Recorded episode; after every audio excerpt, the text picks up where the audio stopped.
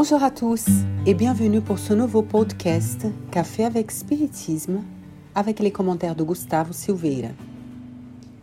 Aujourd'hui, prenons comme base pour nos commentaires un passage qui est dans l'Évangile selon Saint Matthieu, chapitre 7, versets 7 à 11, dans lequel Jésus dit Demandez et l'on vous donnera.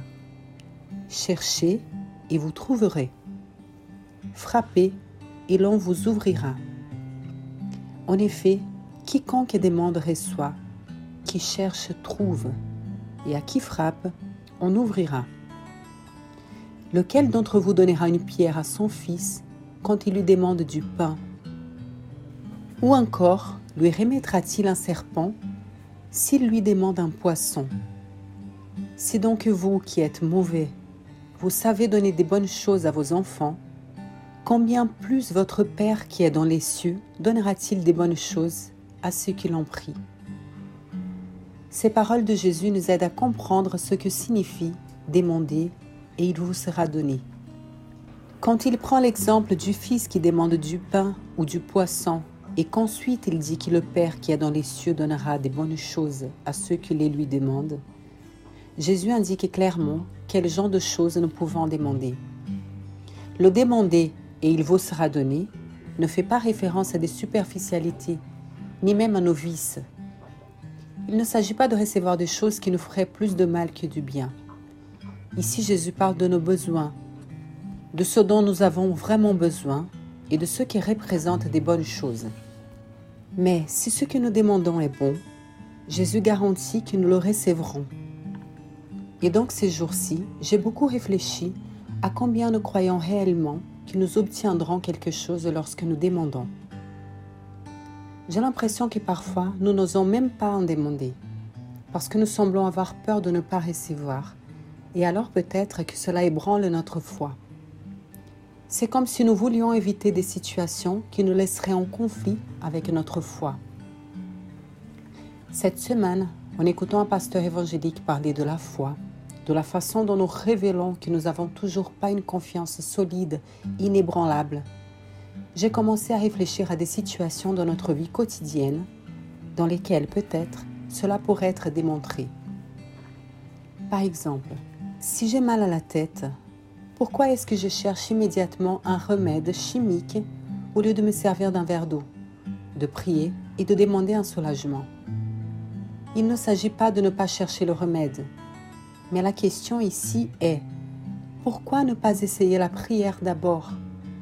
Pourquoi ne pas prier et croire vraiment que Jésus peut soulager la douleur, même si ensuite, si c'est encore nécessaire, j'aille chercher le remède? Avons-nous intimement peur que l'eau et la prière ne fonctionnent pas? Et s'ils ne fonctionnent pas comme prévu, quel est le problème?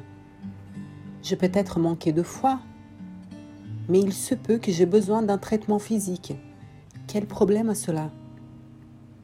Le fait que la prière n'apporte pas le résultat souhaité ne veut pas dire qu'elle n'a pas été entendue ou que je n'ai pas reçu d'aide.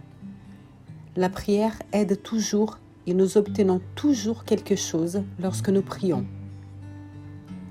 Dans ces douleurs, afflictions et angoisses de la vie, pourquoi ne cherchons-nous pas Jésus d'abord? A-t-il guéri, soulagé les gens parce qu'il s'était incarné? N'est-ce pas simplement grâce à la foi de ceux qui le cherchaient?